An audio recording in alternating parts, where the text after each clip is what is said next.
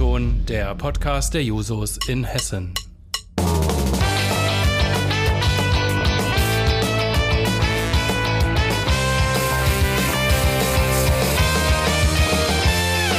Wenn die Technik es erlaubt.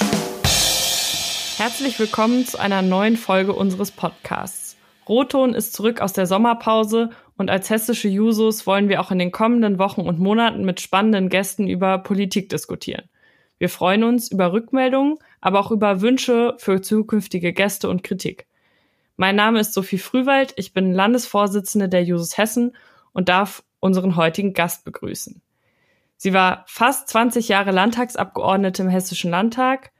Davor studierte sie Soziologie, Politikwissenschaft und Pädagogik in Frankfurt am Main und wurde als erste Frau an die Spitze der hessischen Jusos gewählt. Sie war Landes- und Fraktionsvorsitzende der hessischen SPD und 2008 kurz davor mit dem Programm der sozialen Moderne erste hessische Ministerpräsidentin zu werden. In ihrem Buch Und morgen regieren wir uns selbst, eine Streitschrift, beschreibt sie die Krise der Sozialdemokratie und der demokratischen Linken, insbesondere im 21. Jahrhundert. Sie geht außerdem darauf ein, wie eine sozialökologische Wende gelingen kann und was es aus ihrer Sicht braucht, damit die Sozialdemokratie eine Zukunft hat. Nach ihrem Ausscheiden aus dem Hessischen Landtag 2018 ist Andrea Ypsilanti unter anderem eine der fünf SprecherInnen des Instituts für solidarische Moderne, das sie mitbegründet hat. Liebe Andrea, herzlich willkommen, schön, dass du da bist. Guten Tag, Sophie, und guten Tag alle, alle Users und alle ZuhörerInnen. Und vielen Dank für die Einladung zu dem Podcast. Ja, sehr gerne. Wir freuen uns, dass wir hier die Chance haben, auch in dieser Zeit, wo alles ein bisschen anders ist, so miteinander ins Gespräch zu kommen. Mhm. Ich würde dich gern als erstes fragen, vieles war ja bei ganz vielen anders in den letzten Monaten, als wir das gewohnt sind. Wie hast du diese Zeit verbracht und was hat dich in den letzten Monaten besonders beschäftigt?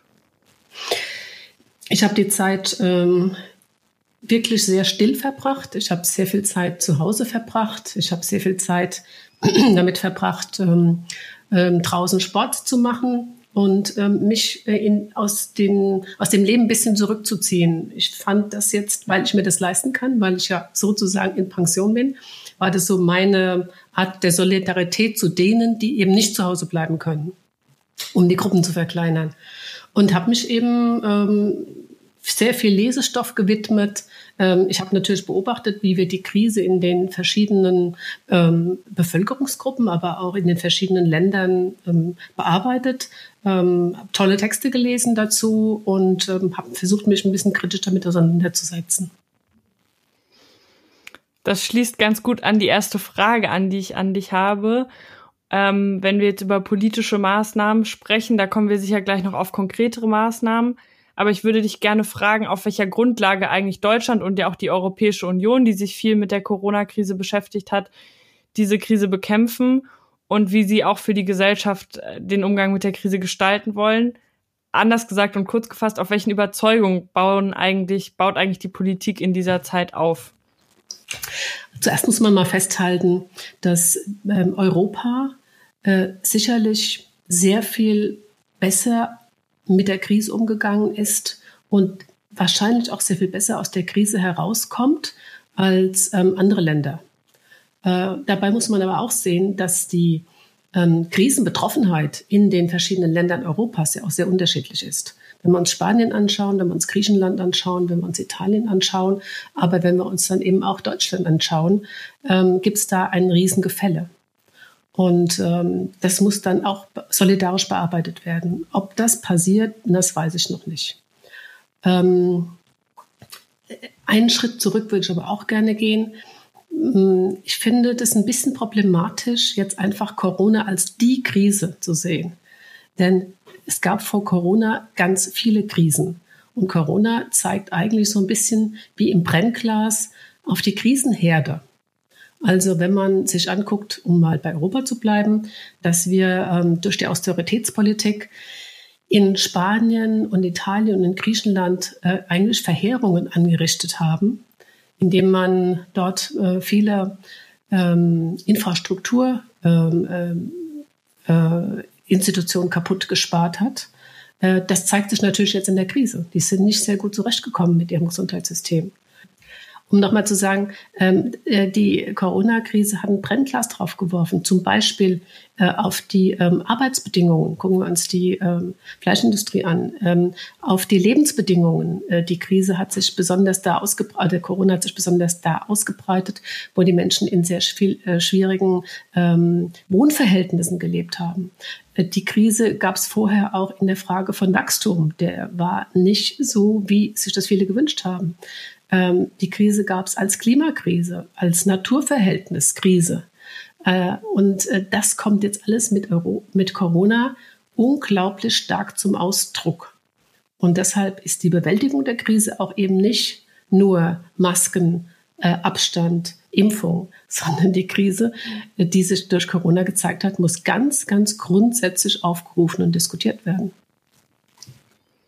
Hast du das Gefühl, dass das was ist, ähm, was schon vielen Leuten auch aufgefallen ist, oder dass das was, dass dieses Brennglas, was du eben beschrieben hast, was ja auch häufig in einzelnen Branchen oder zum Beispiel in der Fleischindustrie ja dann auch sehr stark medial in die Öffentlichkeit gekommen ist, dass das schon vielen Menschen bewusst ist, dass diese Krise eben eigentlich aus vielen anderen Krisen, die schon vorher da waren, jetzt quasi auch sich speist und dass natürlich Corona da eher nochmal ähm, Schwierigkeiten auch verstärkt, die es schon lange vorher gegeben hat? Ich glaube schon, dass es dafür ein Bewusstsein gibt. Äh, man sieht ja auch, dass die Klimakrise sich immer mehr zuspitzt. Äh, und äh, wir wissen, dass äh, die Zerstörung von äh, Natur mit dieser Corona-Krise auch was zu tun hat. Die ist ja nicht vom Himmel gefallen. Das heißt, es gibt mittlerweile schon ein Bewusstsein der Bevölkerung. Und solange die Corona-Krise, sage ich jetzt mal, als eine der Krisen noch andauert, bleibt auch das Ganze im Bewusstsein. Ich bin unsicher, was wäre, wenn morgen es eine Impfung gäbe.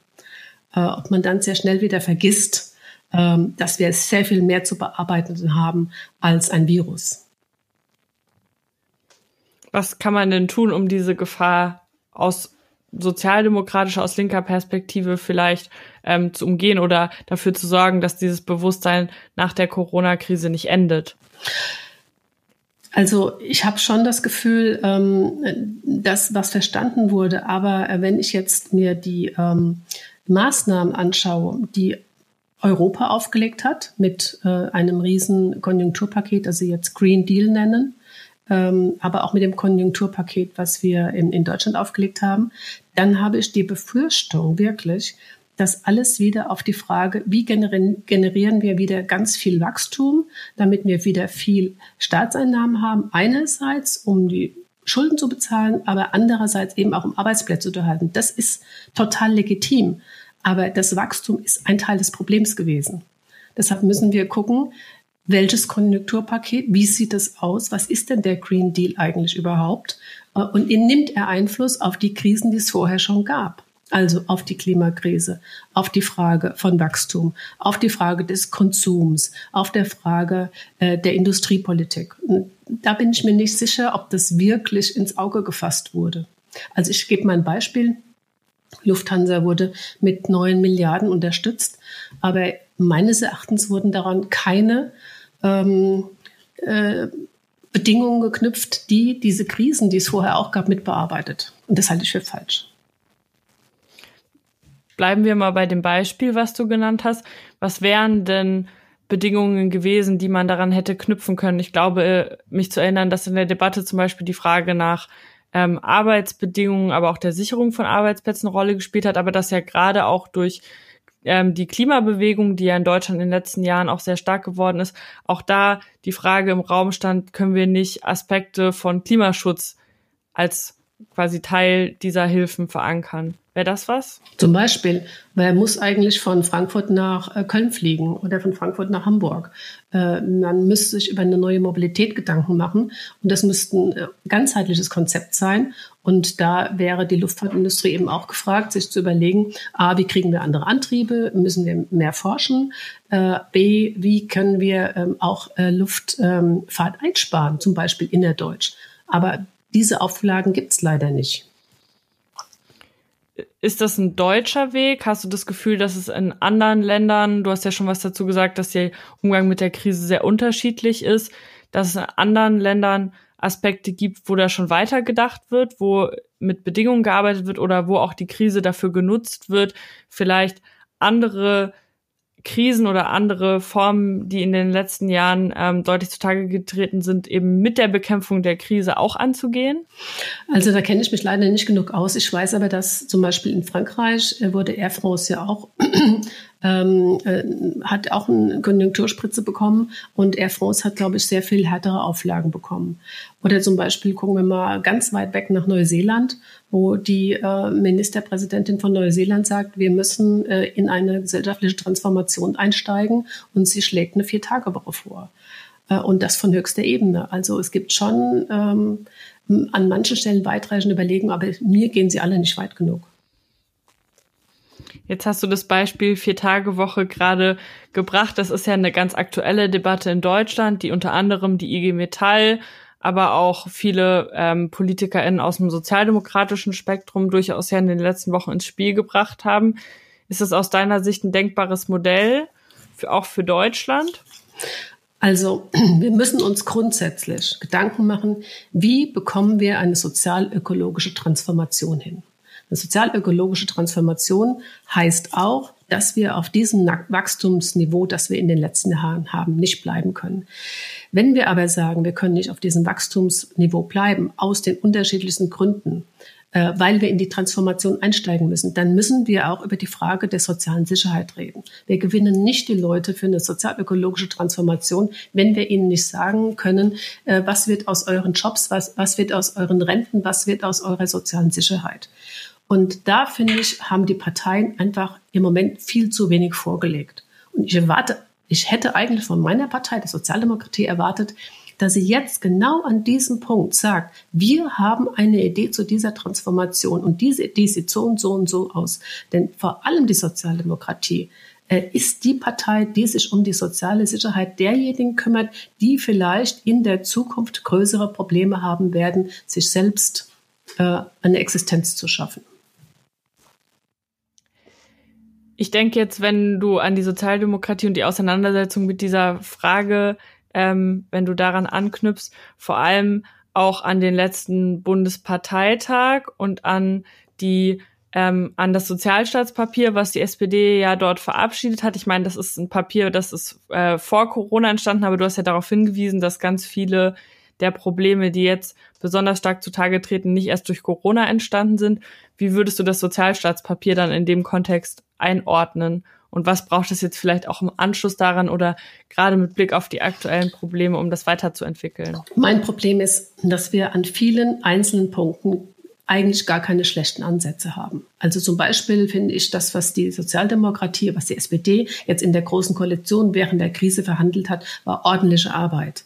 Was mir fehlt, ist, dass es irgendwie eine, eine, eine Zukunftsvision, ähm, eine Zukunftsutopie, äh, eine Zukunftsdebatte gibt. Wie wollen wir uns denn entwickeln? Was machen wir denn mit diesen ganzen Krisen? Was ist denn unser Gesamtbild auf eine äh, gerechte, sozial, soziale, humane, ökologische Zukunft. Und diese, dieses, ähm, diese Diskussion, die führen wir nicht ausgiebig in der Partei.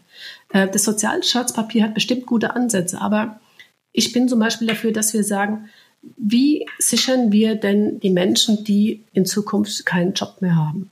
Äh, wenn wir sagen, wir brauchen weniger Wachstum, wenn wir sagen, wir brauchen eine Transformationsstrategie, äh, da wird die Digitalisierung eine große Rolle spielen, dann wissen wir, dass eine ganze Menge Arbeitsplätze wegfallen. Und wir wissen auch zwar, dass Arbeitsplätze neu entstehen, aber das wird nicht so sein, dass die, die wegfallen, neu entstehen. Und es werden auch nicht alle Menschen, äh, die keinen Arbeitsplatz mehr haben, umgeschult werden auf eine andere, auf einen anderen Job. So, dieser Diskussion müssen wir uns aber stellen. Das heißt, wie sagen wir diesen Menschen, wie sie Zukunft teilhaben können, und zwar an einem Lebenswerk, an einem, ähm, an einem guten Leben. Und da gehört dazu, dass wir eine soziale Sicherung brauchen, die keine Repression hat und die zum Leben reicht. Das heißt, wir brauchen eine repressionsfreie Grundsicherung. Und das ist in dem Sozialstaatspapier meines Erachtens nicht vorhanden. Du hast jetzt davon gesprochen, dass es eine Vision, eine Utopie braucht für die Zukunft. was sind denn aus deiner Sicht Räume oder Orte, wo so eine Vision, so eine Utopie diskutiert werden kann, entwickelt werden kann? Und, und das ist, glaube ich, eine Frage, die auch gerade sehr aktuell ist, wer muss denn daran beteiligt werden, dass so eine Vision, so eine Utopie entstehen kann? Wie schaffen wir es, dass das nicht ähm, in kleinen Räumen mit sehr wenigen Menschen entwickelt wird, sondern dass das auch eine Vision ist, die viele Menschen mitnimmt, die vielleicht so in der Standarddiskussion äh, nicht unbedingt immer abgebildet werden. Diese Räume, die muss es eigentlich überall geben. Äh, das ist keine Aufgabe nur für Parteien. Ähm, so ein Umbruch, ich sag mal, ich sag wirklich mal Umbruch, den, der uns bevorsteht, der wird äh, massiv sein. Ähm, der wird ähm, große Umwälzungen äh, erfordern. Das heißt, der muss unglaublich demokratisch organisiert werden, damit die Menschen das Gefühl haben, sie haben A eine Mitsprache und B, sie haben ein Mittun und sie sind daran beteiligt. Das wird nichts sein, was Parteien verordnen können.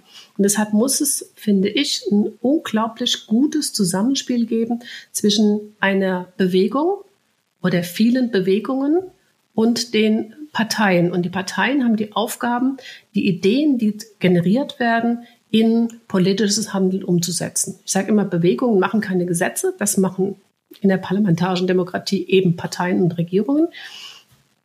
Aber da muss eine gute, hm, eine gute Zusammenarbeit geben. Im Moment ist es leider so, dass die Bewegungen von Parteien nichts wissen wollen. Ich habe da zum Teil für Verständnis ähm, weil ähm, wir wissen, wie schwierig das ist, in die Machtgefügen von Parteien einzugreifen. Und äh, umgekehrt ist es so, dass die äh, Parteien auch noch mit Fingerspitzen äh, sich äh, auf Bewegung beziehen. Das kann nicht so bleiben. Das heißt, wenn wir an der sozial-ökologischen Transformation arbeiten, muss beides zusammenkommen. Und diese Brücke, ja, die sehe ich einfach noch nicht. Und das ist eigentlich schade. Ein aktuelles Beispiel, was mir dazu einfällt, ist die Debatte um die Frage, ob junge Menschen, die sich bei Fridays for Future engagieren, ähm, im nächsten Jahr für den Bundestag kandidieren. Da gibt's ja jetzt ein paar, die jetzt überlegen, ist das das, was du dir vorstellst, oder ist das eher dann quasi der Übergang von Bewegungen in Parteien und nicht dieses Gespräch und der Austausch? Ich bin ein bisschen zwiegespalten, äh, weil ich ja weiß, ähm, wie ähm, Mensch, gerade junge Menschen, die in Parteien gehen, da auch ein Stück weit, ich sage es jetzt mal ein bisschen ähm, salopp, verdorben werden können, ja, weil da gibt's dann die Fraktionszwänge, ja, da gibt's die Ausschüsse, da gibt's eine an, ganz andere Sprache, eine politische Sprache in den Parteien, in den politischen Instituten ist eine andere als auf der Straße. Ähm, ich stelle mir das sehr, sehr schwierig vor, ähm, aber gut, man kann es probieren. Ähm, ich habe nur keine richtig tollen Beispiele von äh, Menschen, die in äh, äh, politische Institutionen gegangen sind und die da noch wirklich dann ursprünglich was bewegt haben. Dann hoffen wir mal darauf, dass sowas vielleicht in Zukunft Ja, würde ich mir wirklich wünschen. Aber ich glaube, viel ähm, erfolgversprechender ist wirklich der Druck von der Straße. Das glaube ich auf jeden Fall. Und ich glaube, jetzt ist ein guter Zeitpunkt, mal eine Passage aus deinem Buch einzuspeisen, die mir bei der Lektüre aufgefallen ist, auch zu dem Thema Bewegungen und äh, der Frage, wie kann es weitergehen. Ich würde es einmal kurz vorlesen und dir dann auch noch eine Frage dazu stellen. Das ist im Kapitel Talking About the Revolution. Sich selbst regieren zu wollen bedeutet, kritische Reflexionen zuzulassen und die eigene Politik, ob in Parteien, sozialen Bewegungen, Gewerkschaften oder Verbänden dem kritischen Diskurs zu öffnen. Es bedeutet, sich zu begegnen und Impulse aufzugreifen. Diese gesellschaftlichen Impulse sind vorhanden. Seien es die Proteste gegen die Austeritätspolitik in Europa, die ungerechte Verteilung des Reichtums, die rabiate Ausbeutung von Natur und Mensch oder der Kampf von Frauen und Minderheiten um gleiche Rechte und gegen sexistische und rassistische Diskriminierung. Das ist ja jetzt schon ein paar Jahre her, dass du das geschrieben hast und gleichzeitig ist mir bei der Lektüre nochmal aufgefallen, wie aktuell das ist, auch gerade die Proteste, die du ansprichst. Ähm, neuen Bewegungen wie zum Beispiel Fridays for Future, aber auch der Black Lives Matter Bewegung, die ja von den USA auch in Deutschland äh, sehr stark angekommen ist, haben es in den letzten Monaten immer wieder geschafft, auch wirklich viele Menschen für ihre Anliegen zu mobilisieren, auch in der Corona-Krise Tausende auf die Straße zu bekommen.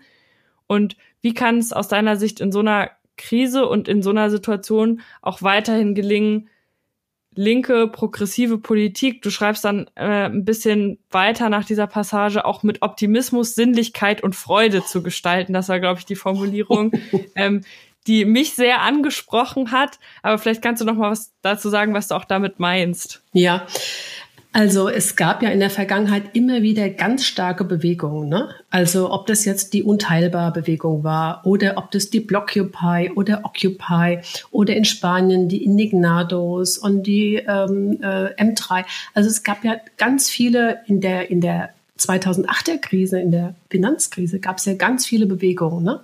Die sind dann irgendwie wieder verschwunden. Aber die Menschen, die diese Bewegung getragen haben, die hatten ja ein Anliegen. Und die gibt's immer noch.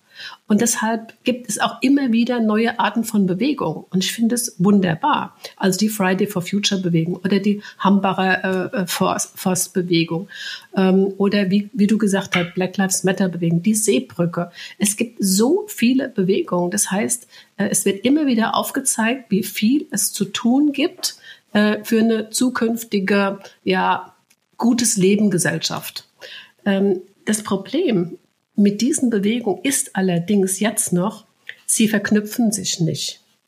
Äh, sie bleiben in ihrem, in ihrem Anliegen. Und was passieren müsste, wäre, dass diese vielen Bewegungen mit ihren unterschiedlichen Ansätzen irgendwie eine, eine Verknüpfung finden, wo es ums Ganze geht. Wo es nicht mehr einfach nur ein Teil des Mosaiks bleibt, sondern es irgendwann ein Bild gibt. Das ist das eine. Das zweite ist, ich habe immer, als ich das Buch geschrieben habe, mal recherchiert. Es gibt so viele schon praktische Projekte, die sich in den Nischen des Kapitalismus ähm, eine alternative, solidarische Arbeits- oder Lebensweise äh, in der Praxis schon ausüben. Und da kann man ganz viel davon lernen. Es gibt wirklich sehr, sehr viele Projekte. Die Aufgabe von Politik wäre es, anhand dieser Projekte sie erstens abzusichern, ja, und zweitens anhand dieser Projekte zu zeigen, was möglich wäre in einer anderen solidarischen Gesellschaft. Es geht mir wirklich um die Solidarität. Und da gibt es die solidarische Landwirtschaft, da gibt es die solidarische Finanzgruppen. Also gerade mit diesem Begriff gibt es ganz, ganz viel in der Bewegung, was man zusammenführen könnte. Die Parteien blocken, ähm, die nehmen sich dieser Sache einfach nicht an. Und deshalb wird der Druck von der Straße einfach noch viel größer werden müssen, dass es in den Parteien dazu auch Bewegung gibt. Das hört sich nach einer großen Aufgabe an und wahrscheinlich auch noch was, was nicht in der Kürze der Zeit gelingen kann. Ich habe in der Recherche für den Podcast auch ein bisschen was zu deinem Werdegang gelesen und natürlich auch in dem Buch, ich habe es ja gerade vorgelesen, auch den Kampf, wird der Kampf von Frauen erwähnt und ich glaube gelesen zu haben, dass du deine Diplomarbeit was, glaube ich, auch über Frauen und Macht geschrieben hast. So, ich, also bei mir ist das Gefühl entstanden, dass das Thema Gleichstellung und auch die Teilhabe von Frauen ähm, auch ein Thema ist, was dir immer wichtig war. Wie kann, also wie zeigt sich das auch in diesen Bewegungen? Und eine Frage, die ich mir in dem Kontext auch immer stelle, ähm, wie kann es auch gelingen, eben alternative Formen dort zu leben. Also du hast jetzt was zu oh. solidarischen Formen im Blick auf Finanzen, auf ähm, Landwirtschaft gesagt. Wie kann, wie können wir auch alternative Modelle oder neue Formen des Zusammenlebens entwickeln im Hinblick auf Gleichberechtigung, Gleichstellung? Hast du dazu eine Idee oder gibt es da irgendwie Ansätze, wo du sagen würdest, äh, die leben das schon ein bisschen anders oder da kann man da vielleicht dran weiterarbeiten? Also wenn man so äh, eine Herkunft hat wie ich und immer nur gekämpft hat an der Frauen, äh, an der Frauenfront, sage ich mal, dann ist man auch ein bisschen erschöpft. Und äh, ich glaube, die Frauen müssen ganz radikal, radikal ihre Rechte einfordern. Und die Frauen können auch ausprobieren. Du hast ja vorhin gesagt, es muss sinnlich sein, es muss lebhaft sein, es muss zugewandt sein, ja. Ich glaube, das ist was, was Frauen unter sich auch noch mal viel stärker ausprobieren könnten und damit auch eine Ausstrahlung haben und nicht sich von vornherein auf ähm, die männlichen äh, Spiele, auf die männlichen Art und Weise zu reden, äh, Politik zu machen, einlassen. Das ist gar nicht so einfach. das muss ich dazu sagen. So eine eigene so eine eigene Art miteinander zu arbeiten, äh, zu entdecken. Aber es, es lohnt sich auf jeden, es lohnt sich auf jeden Fall. In der Corona-Krise haben wir auch gerade bei den Jusos einen Austausch dazu gehabt, hatten viele Frauen das Gefühl, dass manche Errungenschaften auch in Teilen wieder zurückgedreht wurden, dass es einen Rückzug ins Private gab, dass Frauen häufig in dieser Zeit, wo es starke Kontaktbeschränkungen gab, wieder sehr auf Haushalt, Kinderbetreuung zurückgeworfen wurden. Und gleichzeitig war jedenfalls mein Empfinden, dass gerade das dafür gesorgt hat, dass sich miteinander solidarisiert wurde, dass Frauen auch gerade ähm, im digitalen Raum sich verstärkt ausgetauscht haben zu diesem Problem und da auch ein Bewusstsein stärker in der Breite entstanden ist dafür, dass es so nicht weitergehen kann und dass auch da dieses Brennglas, was du vorhin mhm. erwähnt hast, quasi ähm, sehr deutlich geworden ist im Blick auf bestehende Ungleichheiten. Was würdest du denn jungen Frauen, die Politik machen, egal ob jetzt in der Bewegung oder in der Partei, ähm, aktuell raten, die sagen, ich merke, es ist extrem ungerecht, so kann es nicht weitergehen. Ähm, wie kann man sich zusammenschließen? Also ich sag mal, man muss immer aufpassen, dass man ähm, eine Veränderung nicht individualisiert. Äh, da verlangen wir zu viel von uns, wenn wir sagen, wir Frauen müssen oder die Frauen müssen sich zusammenschließen. Es braucht wirklich einen ganz harten, radikalen gesellschaftlichen Wandel. Und was ich sehr interessant fand, war, dass man in, dass ich in der Krise ganz oft gehört habe, dass Männer völlig überfordert waren äh, mit Haus, mit Hausarbeit, mit Kindern und Beruf. Also das, was Frauen eigentlich immer jonglieren. Äh, und das war hoffentlich auch für manche ein Lerneffekt. Aber ich glaube, die, das Engagement für Politik und gleichzeitig noch ein gutes Leben zu haben mit Kind, äh, mit Beziehung, auch mit für sich selbst, sage ich mal, wird nur funktionieren, und da kommen wir zu dem Anfang zurück, wenn es eine radikale Arbeitszeitverkürzung gibt. Denn es braucht einfach für Demokratiearbeit, braucht es Zeit. Und wann soll denn die Zeit, wo soll denn die Zeit herkommen, wenn man berufstätig ist, Kinder hat, äh, sich im Ehrenamt engagiert? Es braucht einfach eine radikale Arbeitszeitverkürzung, dass alle, die möchten, an dieser Diskussion eines solidarischen Gesellschaftsumbau's auch teilhaben können.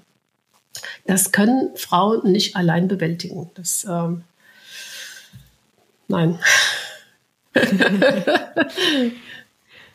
Das schließt vielleicht ganz gut an das Thema an, was wir auch schon mal hatten, das Konjunkturpaket der Bundesregierung und die Frage auch nach konkreten Maßnahmen, die jetzt politisch in den nächsten Monaten umgesetzt werden. Da sind ja gerade auch ganz aktuell das Thema Krankheitstage, die für Eltern ähm, jetzt verlängert werden aufgrund der Corona-Krise und ähnliches.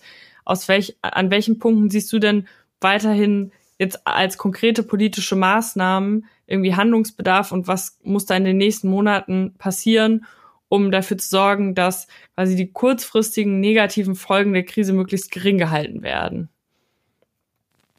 Also, ich glaube, wir müssen daran, wir müssen dranbleiben, dass es eine, ein gesellschaftliches Umdenken geben muss. Und ähm, die Krankheitstage, ja, das ist wichtig. Also wie gesagt, in der Krise gab es ganz viele Einzelentscheidungen, die richtig waren. Das Kurzarbeitergeld war richtig, die Verlängerung des Arbeitslosenbezuges war richtig. Es gab bestimmt eine ganze Reihe Sachen, die in der Krise erstmal richtig waren. Aber es muss ums große Ganze gehen. Wir dürfen uns nicht darauf einlassen, kleine Reparaturmaßnahmen immer wieder zu beschließen, die das Drama des Ganzen immer wieder verdecken. Wir brauchen einfach eine Arbeitszeitverkürzung, damit wir alle sozusagen an dieser Diskussion, wie wollen wir es denn haben, teilhaben können. Und es braucht auch deshalb eine Arbeitszeitverkürzung, damit wir eine andere Arbeitsteilung in der Gesellschaft bekommen. Es ist doch immer noch so, dass Frauen äh, vor allem, wenn sie berufstätig sind, immer noch die Frage der Erziehung, der Pflege der Eltern, äh, der, der Hausarbeit und so weiter machen sie hauptsächlich noch. Da dürfen wir uns ja nicht drum rummogeln. Und eine Arbeitszeitverkürzung wäre auch dazu geeignet, die Arbeitsteilung in der Gesellschaft anders zu organisieren. Wenn man sich die ökonomischen Theorien anguckt, dann gehen die immer davon aus, dass es eine unbezahlte, stille Arbeit von Frauen gibt, die die Reproduktionsarbeit leisten. Und deshalb ist eine Arbeitsverkürzung eben auch dazu da, dass die Reproduktionsarbeit und die Lohnarbeit und die Arbeit von Musikern, dass es alles geteilt werden kann. Ich leite mal über von der, von dem großen Ganzen und der Frage danach, wie das gestaltet werden kann, ähm, zu dem, zu dem Blick auf das nächste Jahr. Wir haben ja nächstes Jahr nicht nur in Hessen Kommunalwahlen, sondern auch eine Bundestagswahl. Und ich weiß nicht genau, wann du an deinem Buch geschrieben hast und wann es fertig geworden ist, aber veröffentlicht ist es, glaube ich, 2017. Das heißt, so um den Dreh der letzten Bundestagswahl und dann Koalitionsgespräche mhm. und den Weg zu einer neuen großen Koalition. Und ich habe eine Passage ähm, aus deinem Buch rausgesucht, in der es auch um die große Koalition geht und würde davon ausgehend dann nochmal auf den Blick aufs nächste Jahr richten, aber ich würde es einmal kurz vorlesen. Es ist der SPD nicht gelungen, über die große Koalition hinaus ihre Vorstellung einer programmatischen Idee einer gesellschaftsverändernden Perspektive zu entwickeln. Vielleicht ist das auch nicht erwünscht. Sozialdemokratinnen genügen sich selbst. Zumindest wirken ihre Spitzenkräfte in Berlin so, wenn sie noch bei jeder Niederlage erklären, dass diese jeweils unabhängig von der Gesamttendenz zu sehen sei. Gefangen in der Mediensteuerung ignorieren sie die Entfremdung von Teilen der Basis und großen Teilen ihrer in Klammern ehemaligen WählerInnen. Sie übersehen, dass auch Traditionsparteien keine Überlebensgarantie besitzen. In den anderen europäischen Ländern mussten sozialistische und sozialdemokratische Parteien diese Möglichkeit schmerzhaft erfahren. Vor diesem Schicksal ist die deutsche Sozialdemokratie nicht gefeit. Es gibt keine Versicherungspolice für Traditionsparteien. Liebe Andrea, ist schon ein paar Jahre her, dass du diesen Satz geschrieben hast. Würdest du ihn heute immer noch so schreiben? Und wenn ja, was kann die SPD tun und was können auch europäische Sozialdemokratinnen insgesamt tun, um diese Gesellschaft verändernde Perspektive wieder zu entwickeln? Naja, leider hat sich der Satz ja bis heute bewahrheitet. Ähm, als ich das Buch geschrieben hat, habe, war die SPD, glaube ich, noch bei 21 Prozent oder so. Und wo sind wir heute? Bei 15. Das heißt, leider bewahrheitet sich der Satz immer weiter. Und äh, ich würde ihn auch heute wieder so schreiben, weil diese Perspektive über den Alltag und über das ähm, über die Alltagspolitik hinaus, die sehe ich leider immer noch nicht. Ich sehe Ansätze der beiden neuen Vorsitzenden. Das muss ich schon sagen, da jetzt mal eine andere Richtung einzugehen. Aber ähm, das hat die Partei noch nicht erfasst. Äh, und es hat auch innerhalb der Partei ähm, noch keine Mehrheit. Also wir sehen es ja, das gibt ja immer noch Gerangel, äh, auch innerhalb der Partei. Das heißt, das große Ganze ist leider für mich immer noch nicht sichtbar. Und das halte ich für ein ganz, ganz großes Problem. Ist ja als Jusos unser Selbstverständnis, dass wir auch immer versuchen, die SPD in so eine Richtung zu bewegen. Wir haben den letzten Juso-Bundeskongress im letzten Jahr, das ist mir sofort eingefallen, als du das vorhin gesagt hast, unter dem Slogan ums Ganze mhm. Ähm, veranstaltet. Und du hast ja auch selber eine Juso-Geschichte.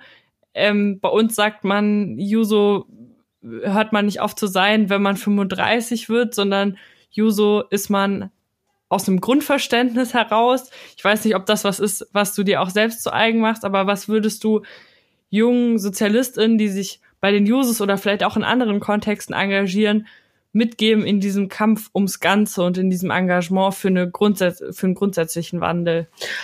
Da hast du schon recht. Also wenn ich heute mit einigen Users mal diskutiere, da denke ich immer, mein Gott, ich bin viel, viel radikaler. Aber vielleicht ist das auch so eine, Alters, so eine Altersradikalität. Äh, ich kann euch immer nur auffordern, radikal zu bleiben. Ähm, nicht äh, euch in so kleinen Scharmützeln aufzureiben, sondern immer wieder die Partei zu fragen, wo ist das große Ganze? Wo gehen wir gemeinsam hin? Was ist das gute Leben?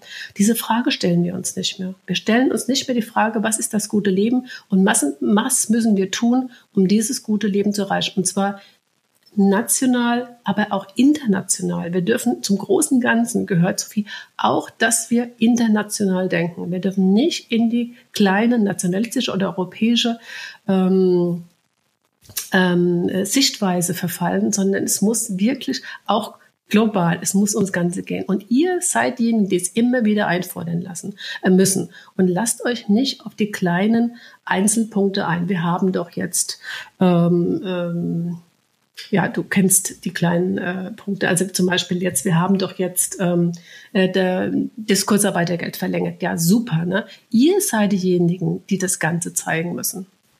Ich glaube, das ist ein ganz guter Appell zum Schluss, den ich so sehr stark unterstreichen möchte, dass natürlich auch eine große Aufgabe ist. Liebe Andrea, vielen Dank dafür, dass du heute deine Gedanken mit uns geteilt hast und auch vielen Dank an alle, die zugehört haben für euer Interesse wir merken, es gibt viel zu tun im Kampf ums Ganze und mit der Frage, was ist das gute Leben? Ich glaube, das fasst es ganz gut zusammen. Und auch, warum es sich lohnt, für mehr Solidarität in Deutschland, in Europa und international einzutreten. An dem Thema bleiben wir natürlich dran. In der nächsten Folge hört ihr wieder Nathalie, die, glaube ich, auch einiges zu dem Thema zu sagen hat. Bis dahin vielen Dank, Andrea, dass du da warst. Und vielen Dank für das Gespräch. Danke allen, die zugehört haben. Bis zum nächsten Mal. Ich danke euch auch und ich kann nur sagen, bleibt widerständig.